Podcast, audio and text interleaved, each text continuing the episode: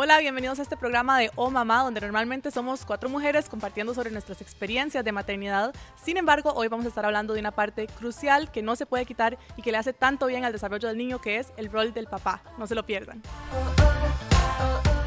Mamá. Bienvenidos a este programa de Oh Mamá, hoy casi que se debería llamar Oh Papá. Estamos con nuestras invitadas de siempre y sus esposos, David y Luga. Demasiadas gracias por acompañarnos. Em, vamos a entrar en el tema de una vez. ¿Cuál ha sido la función que ustedes sienten o cómo les ha cambiado el ser papás eh, en la relación que ustedes tienen con el Señor? No sé cuál, cuál de ustedes quieren empezar a compartirnos eh, en, en, cómo ven a Dios o cómo su relación con Dios les ha ayudado en Mm. su rol de papás. Eh, Tal vez empiezo yo. Em, creo que tal vez me ayudó a entender cuánto Dios nos ama, ¿verdad? Como cuando eh, no teníamos hijos, pues uno obviamente sentía el amor de Dios, pero no sentía la otra parte que es ahora sentirse papá y un amor increíble a los hijos. eh, y de alguna manera se puede identificar un poco mejor con cómo Dios lo ama a uno de una manera eh, perfecta, ¿verdad? Y uno ama al chiquito demasiado a pesar de que pasa haciendo cosas y pasa jalándose tortas y todo, igual uno lo sigue amando demasiado. Entonces, Súper. creo que me ayudó a entender un poquito, eh, sí. eso. Claro, ese amor incondicional, definitivamente. Creo que a las mamás también nos pasa, ¿verdad? Nos pasa y una de las cosas también eh, importantes es que a uno como que le dicen, o cuando uno está embarazado del segundo sí. niño, como que uno dice, especialmente en nuestro caso que tenemos dos, como, uy, ¿será que de verdad voy a poder amar a ese segundo niño igual que el primero, Ay, verdad? claro, yo estoy igual. Bueno, yo tengo cinco meses de embarazo y yo digo, es que no, no me veo capaz de amar a, a alguien como amo a esta bebé. ¿Qué voy a hacer? Entonces estoy... Y es, y es increíble que cuando nace el segundo bebé, vos puedes entender cómo Dios de verdad, ¿verdad? Es capaz de amar a todos sus hijos exactamente igual, porque es mentira que vos amas a un hijo más que el otro. O sea, de verdad que te ayuda a entender un poco, entender en la medida de lo posible, obviamente humano, qué es Dios y cómo lo hace. Sí, definitivamente. Y tal vez como que ese rol, em, creo que para los papás casi que hay un poco más de presión, tal vez voy a decirlo, porque como que tenemos mucho el concepto de Dios como padre, aunque Dios tiene características femeninas y masculinas, ¿verdad? La Biblia dice que Dios nos hizo va- a su imagen y semejanza, varón y hembra. Yo siempre lo digo, me gusta decirlo mucho porque creo que la gente tiene esta idea como que Dios es hombre y Dios en realidad tiene ambas cosas, pero como muchas, en muchas formas vemos a Dios como un padre, hay como esa presión extra y, y especialmente sobre las generaciones futuras y sobre la relación que tal vez el niño va a llegar a tener con Dios cuando lo vemos como un padre. Qué, qué bonito poder sembrar en ellos una relación de padre sana, donde el padre está ahí protegiéndolo, amándolo de una forma incondicional y qué bonito pensar que esos pueden ser como las bases en una forma humana y totalmente errada de lo que después ellos van a llegar a conocer a Dios como su padre más allá. Claro, definitivamente. Creo que en el caso mío me identifico mucho con, con lo que decía Luga. Es decir, a- al momento de, de convertirnos en padres nosotros, eh, o tal vez empiezo, antes de convertirnos en padres, nuestra relación con Dios eh, es como hijos y, y- y acudimos a Él para todas nuestras necesidades y, y realmente dependemos de Él para todo. Eh, eh, y cuando nos convertimos en padres nos damos cuenta los, los increíbles retos eh, que tenemos y nuestra preocupación y el amor que tenemos por nuestros hijos y como cada día estamos tratando de, de entender eh, exactamente cuál es, cuál es nuestro rol, cómo podemos mejorar, eh, cómo podemos amarlos en esa forma, al igual que sentimos que Dios nos ama a nosotros como, como, como hijos. Entonces esa perspectiva creo que hay una, una dinámica muy, muy bonita en, en poder tener la oportunidad de ahora compartir eh, amor desde la perspectiva de un padre y tratar de, de ser cada día más eh, como, como Dios quiere que seamos nosotros, ¿sabe? tratar de ser más como Cristo y, y entender esa relación que Él tiene con nosotros y, y ser eh, modelos de esa relación con nuestros hijos. Entonces definitivamente es, es un reto, pero diría que es un reto muy bello porque Sí. creo que a través de, de esa misma experiencia también vivimos y experimentamos en una forma muy palpable y muy diaria eh, el amor que Dios tiene para nosotros. Yo creo que acabas de decir algo súper importante que creo que también es responsabilidad de nosotras como mamás el poder darles ese espacio para que ustedes puedan conectar. Muchas veces nosotros como, como mamás queremos acaparar a nuestros hijos y son nuestros pequeños y somos como esas leonas, ¿verdad? De que es mío, lo está haciendo mal papá o no puedo dormir, dormirlo de cierta manera papá porque no lo está durmiendo a mi manera. Pero esa conexión que ustedes tienen con sus hijos la necesitan vivir y los hijos necesitan también vivirla. Entonces, eh, creo que es importante nosotros como mamás muchas veces echarnos para atrás y darles dar ese papel, ese rol de papá que es tan importante y que el niño en su cerebro lo ocupa eh, para entender. Y obviamente el tener el rol de mamá y papá va a hacer que ese niño sea muchísimo más sano, nuestros hijos sean mucho más sanos, pero también el papá lo ocupa, lo ocupa un montón. Y también, bueno, cómo está, a mí me parece súper interesante cómo, de nuevo, lo que siempre decimos, la ciencia llega a probar lo que la palabra de Dios dice. Dios nos hizo, em, o sea, hasta biológicamente se necesita un papá y una mamá para hacer un bebé, cuanto más en la crianza y en el desarrollo del niño también es tan importante recibir, y recibimos cosas diferentes, yo creo, de ambos. Em, sin embargo, tradicionalmente ha sido mucho más la responsabilidad de la mamá, creo que hay prejuicios súper fuertes que uno tiene, o sea, donde uno como mamá se tiene que decir, no, o sea, necesito alejarme un poquito, back off un poquito y dejar que mi esposo haga porque, hay, porque la sociedad nos ha em, reforzado tanto que, que, las cosas de los niños y las cosas de la casa son responsabilidad de la mujer. Entonces no sé si alguno de ustedes quiere contarnos su experiencia de tal vez cambiar esos prejuicios, eh, si en su casa cuando ustedes crecieron su papá era un papá tan presente como ustedes lo son o como ustedes tratan de serlo y cómo ha sido ese cambio de, las o sea, de los dos, si las mujeres también tienen algo que compartir al respecto, ¿cómo les ha ido? Tal vez tengo, tengo un montón que decir, pero em, de fijo eh, no fue así en mi casa.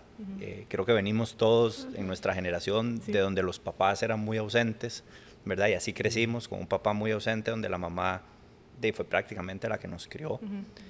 Em, obviamente conocemos a Dios en el camino de nuestra vida y eso cambia un montón de cosas, pero además también nos, nos obliga a cambiar de dónde y de la manera en la que nosotros fuimos criados, ¿verdad? Eso es, así fui yo pero así ya no está correcto hacerlo. Eh, y además a la esposa también, porque como decía Caro, eh, la mujer generalmente trata de acaparar todo.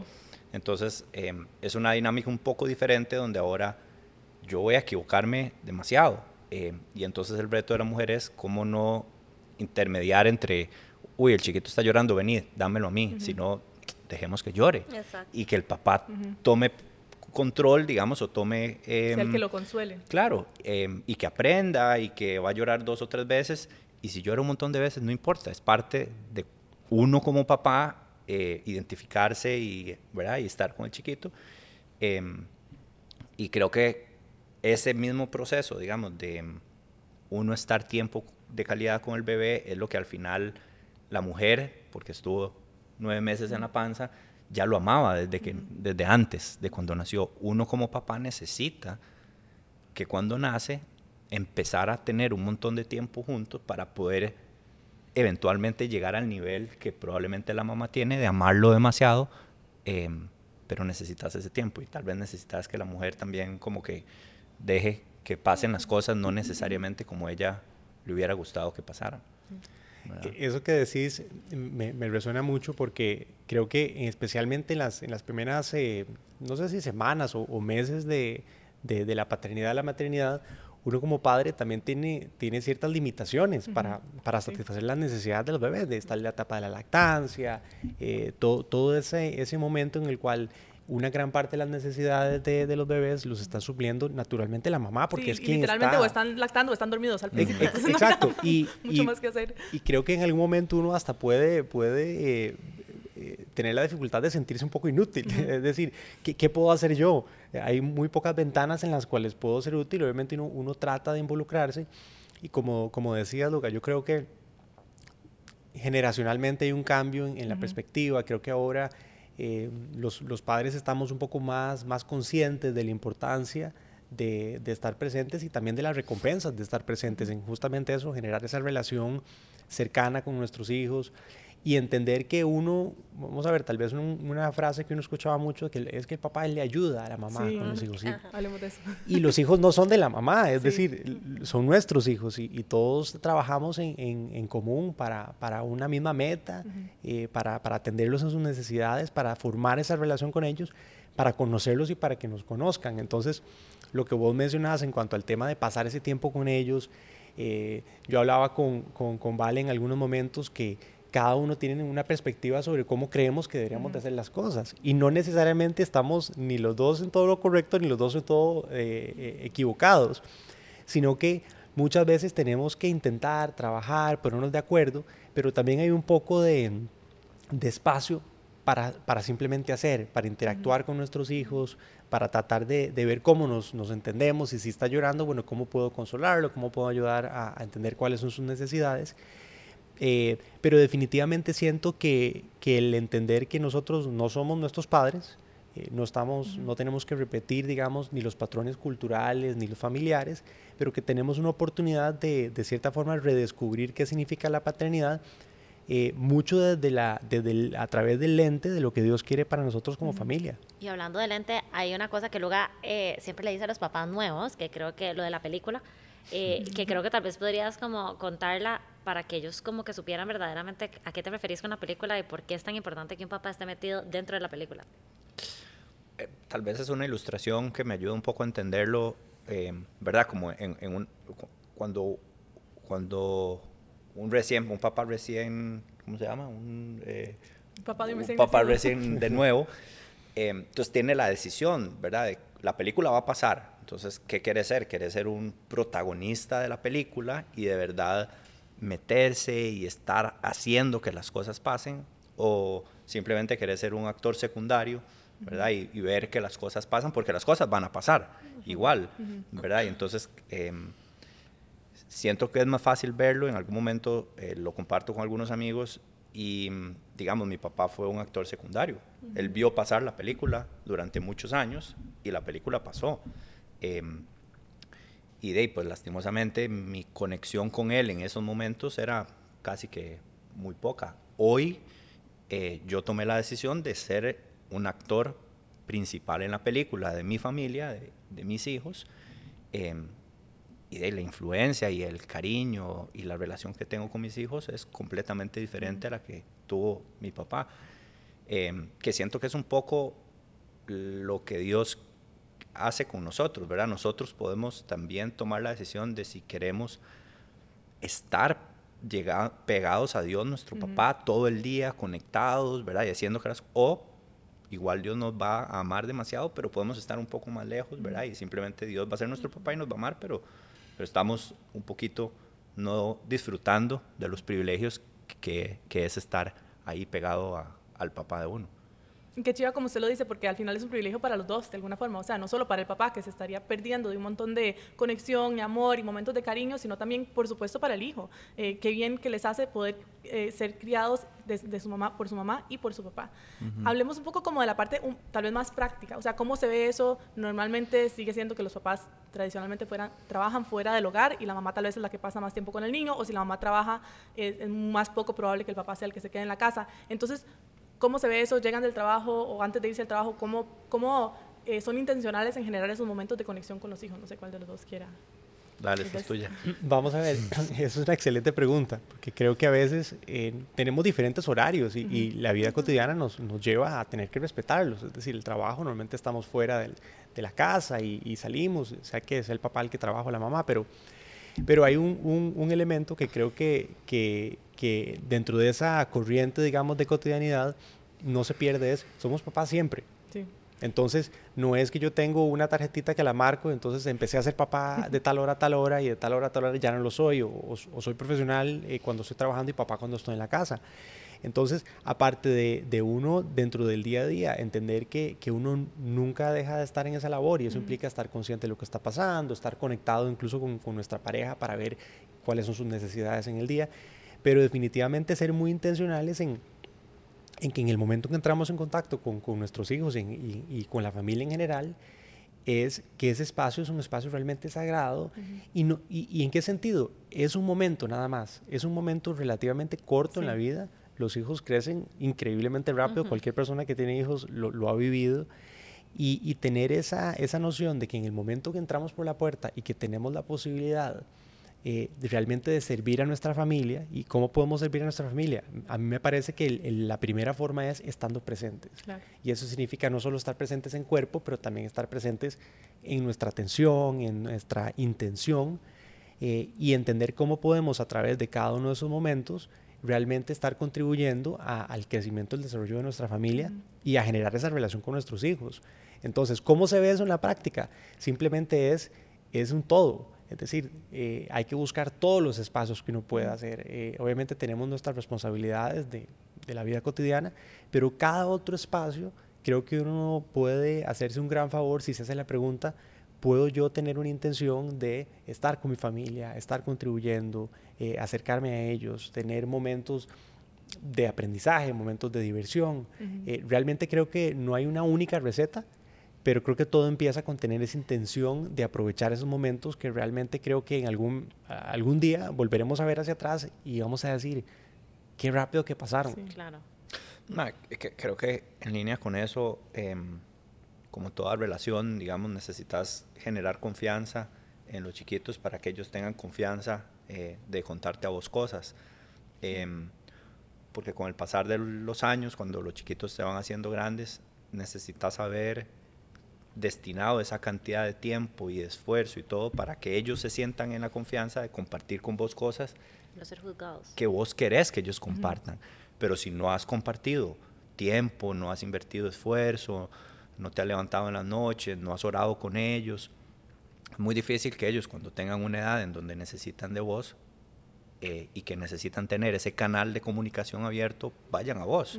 No van a ir a vos, van a ir a donde a, la otra persona, ojalá sea la mamá, pero no necesariamente es, que generó ese vínculo o esa relación y que no necesariamente le va a dar el mejor consejo. Entonces creo que em, de parte, digamos, de ese tiempo que uno destina cuando viene cansado del trabajo, eh, comparte un rato con ellos, ora en la noche, los fines de semana, de ahí es generar esa confianza de que ellos se sientan libres de que mi papá no me va a juzgar, mi papá no me va a, yo le voy a contar algo que, que es privado de mío y, y, me va a dar un buen consejo porque me ama. Pero no sucede de la noche a la mañana. No, y qué fuerte, ahora que lo, que lo menciona así, qué fuerte cómo afecta la relación o la percepción que los chiquitos pueden tener de un padre cuando antes tradicionalmente el papá solo llegaba literalmente a castigarse. O sea, es como algo que uno oía antes, ¿verdad? Cuando llegue su papá le va, le va a pegar y, er, y, era la única conexión, o sea, el único momento que estaba con los chiquitos era casi para castigar o corregir. Em, y qué feo eso con la visión que uno puede después desarrollar de Dios. Entonces es un Dios que solo llega a castigarme. Y también aprovechar, como dicen ustedes, esos momentos tan cortitos que muchas veces por los horarios de trabajo, por la cotidianidad, nos quedan, les quedan a los papás. Entonces, por ejemplo, algo que hacemos nosotros es que David nos hace desayunos en la mañana. Entonces ya sabemos que ese ratito papá está cocinándonos unos huevitos, nos está haciendo unos pancakes. Entonces es, es como ese es el ratito eh, con el que empezamos el día, oramos por la comida y, y, la bebé pasa un ratito con el papá, sabe que luego se va a trabajar y muchas veces también en la noche cuando llega él es el encargado de lavarle los dientitos y este, ponerle la pijama y leer un cuento, hacer la rutina de sueño por la noche. Son pequeños eh, momentos, ¿verdad? Que, que realmente van marcando la vida de nuestros pequeñitos. Y que esperan, y que esperan, porque definitivamente también ellos están esperando, nuestros hijos están esperando la conexión con sus papás. O sea, para, para, eh, para Marcelo y para Martina, mis dos hijos, el papá es el papá. O sea, ¿cuál Spider-Man? ¿Cuál, ¿Cuál, Superman? ¿Cuál Batman? O sea, Luga es Luga, ¿verdad? Y, y bueno, el papá, y esto es demasiado importante que ellos también anhelen ese espacio y es bonito cuando eh, Luga, como dijiste vos anteriormente, estar presente, aún cuando no estás presente físicamente, estar presente y en contacto de qué es lo que pasaron, qué fue lo que hizo, qué hizo en el kinder, qué fue lo que hizo en el kinder, porque cuando entra papá por esa por esa puerta, puede llegar a decirle, ay, gordo, vi que hiciste esto, que jugaste con Julián en el kinder, contame qué fue. Y el, y el chiquito se va a sentir, wow, ¿verdad? Eso es demasiado importante, soy demasiado importante para papi. Em, eso es algo que definitivamente se tiene que cultivar y por eso es que cuando me decía que cómo se ve, se tiene que ver durante todo momento. Claro, e, es igual que Luga. Luga lee la Biblia con los chicos, ora por ellos, los acuesta, tiene roles específicos que en realidad nosotros desde que Martín y Marcelo nacieron son roles específicos de Luga. Digamos, yo nunca en mi vida, así se los digo, Marcelo tiene tres años y yo si he bañado a Marcelo contadas las manos de, de, esta mano, es muchísimo. Luga es el que se encarga de bañar a Marcelo y a Martina, el que se encarga de ponerle la ropa, de orar por ellos. Eh, y, los, y, a ellos les encanta, ¿verdad? Más bien cuando, cuando yo voy a dormir, me dicen, no, no, mamita, usted no, es papito que viene a orar. Y yo, ok, papito. Y eso, y eso, y eso sucede, y eso es importante, ellos lo anhelan también. Y es como, al final, es como un círculo virtuoso, o sea, puede ser las dos cosas, ¿verdad? Si uno es de la, mamá que acapara, que no deja, que después ve porque el papá lo está haciendo mal y entonces llega y lo cobija, entonces eso se, se fortalece, se debilita el vínculo entre ellos y menos el chiquito quiere al papá y, y, peor, ¿verdad? O al revés, uno puede estar generando intencionalmente esos momentos de conexión, permitiéndolos y más bien se va reforzando, el niño lo espera, lo anhela y se va generando más esa conexión. Yo lo noto mucho con mi esposo cuando a veces él tiene, digamos, a veces hace inspección y se va todo el día y literalmente más y no lo puede ver, o sea, antes de que se despierte hasta que llegue la noche y al día siguiente, cuando Sergio hace algo con el que normalmente hace, le está dando desayuno y yo me voy a bañar, más y se pone como, oh mamá, y se pone a llorar. Eh, y, pero al ratito ya, digamos, al día siguiente, cuando me voy, como ya, ya compartió un día normal con la rutina con Sergio, ya al día siguiente no. Entonces es como inmediato, o sea, como que qué rápido ellos se, se acostumbran o se pueden desacostumbrar a generar esa conexión con la persona y, o, o, con uno o con el otro papá. Hay que estar constantemente como regando esa relación eh, de los dos lados. Melissa, es que es algo también súper chiva que creo que es responsabilidad 100%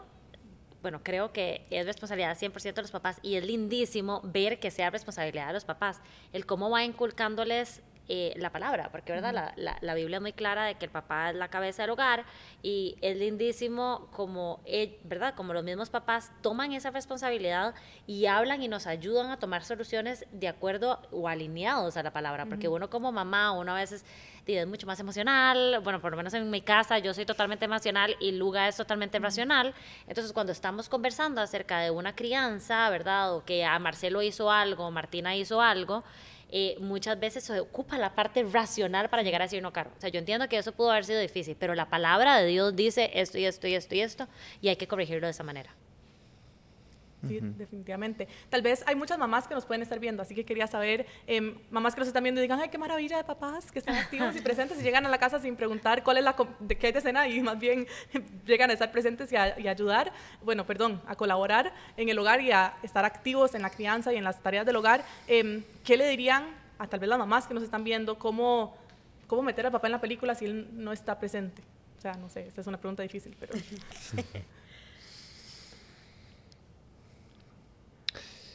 Es una pregunta difícil porque creo que mm, tal vez uno como hombre, entre más se lo digan, más tiende a sí, rechazarlo, ¿verdad? Y entonces entre más me digan a mí, tiene que hacer esto, tiene que hacer esto, uh -huh. lo hago por responsabilidad uh -huh. eh, y podría llegar hasta el momento en donde lo rechazo, inclusive por, por humanidad de uno, ¿verdad? Ya no, deje, deja de decírmelo, aunque uno por adentro quisiera hacerlo, porque me lo están pidiendo, lo uh -huh. rechazo.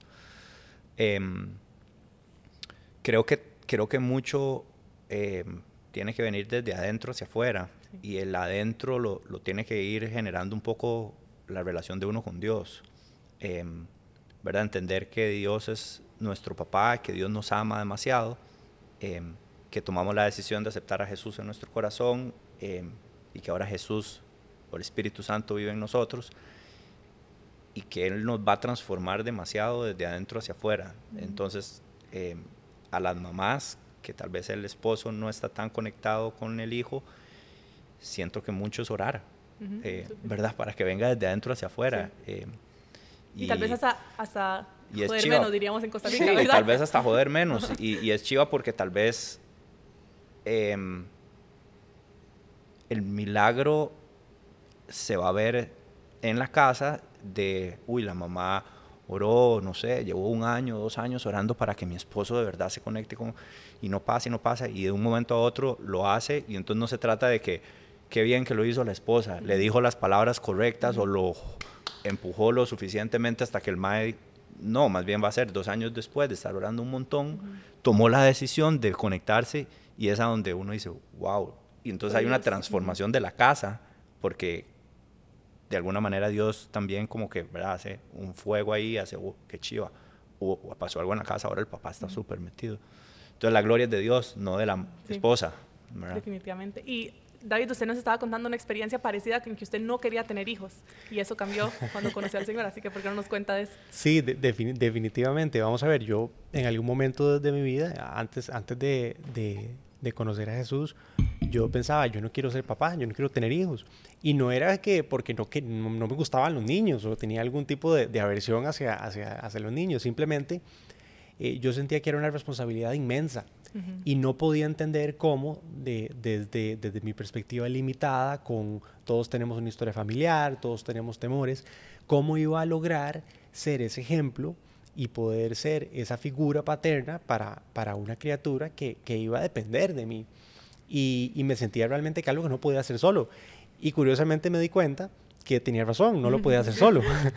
Pero cuando, cuando, cuando Jesús entró en mi vida y, lo conocí y entendí que, que, no estaba solo y que no solo, no solo contaba con, con el, el, mejor ejemplo de padre al cual podía modelar y tratar de todos los días tratar de ser como él y tratar de representarle eso a mis hijos, sino que eh, realmente eh, es parte del plan que Dios tiene para nosotros y, y para las familias. Entonces, cuando, cuando queremos hacer algo que además coincide con lo que Dios quiere para nosotros, Dios nos da todos los recursos y toda la, sabiduría que vamos a necesitar y siempre podemos acudir a Él. Entonces, definitivamente yo creo que puede existir mucho temor y mucha preocupación sobre qué tan, qué tan efectivos vamos a ser como padres, nos vamos a equivocar, no nos vamos a equivocar. Y yo les puedo asegurar que nos vamos a equivocar muchas veces. Eh, sabemos eso pero quien nunca se va a equivocar es Dios y siempre podemos acudir ante Él humildemente, pedir que nos ayude, eh, que su espíritu nos fortalezca para que seamos los padres que Él quiere que nosotros seamos para nuestros hijos.